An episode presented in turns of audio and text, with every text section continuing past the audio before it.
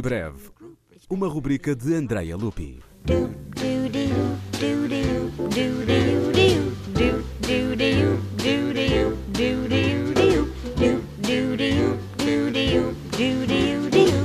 Sex Clavier Stuka, seis peças para piano solo, opus 118.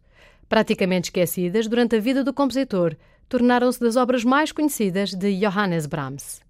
Peças de maturidade, o compositor alemão tinha 60 anos quando as compôs em 1893 e dedicou-as a Clara, viúva de Robert Schumann e alegadamente o grande amor da sua vida. O intermezzo número 2 cita uma melodia do seu requiem alemão, cujo texto diz: Vou confortar-te como uma mãe.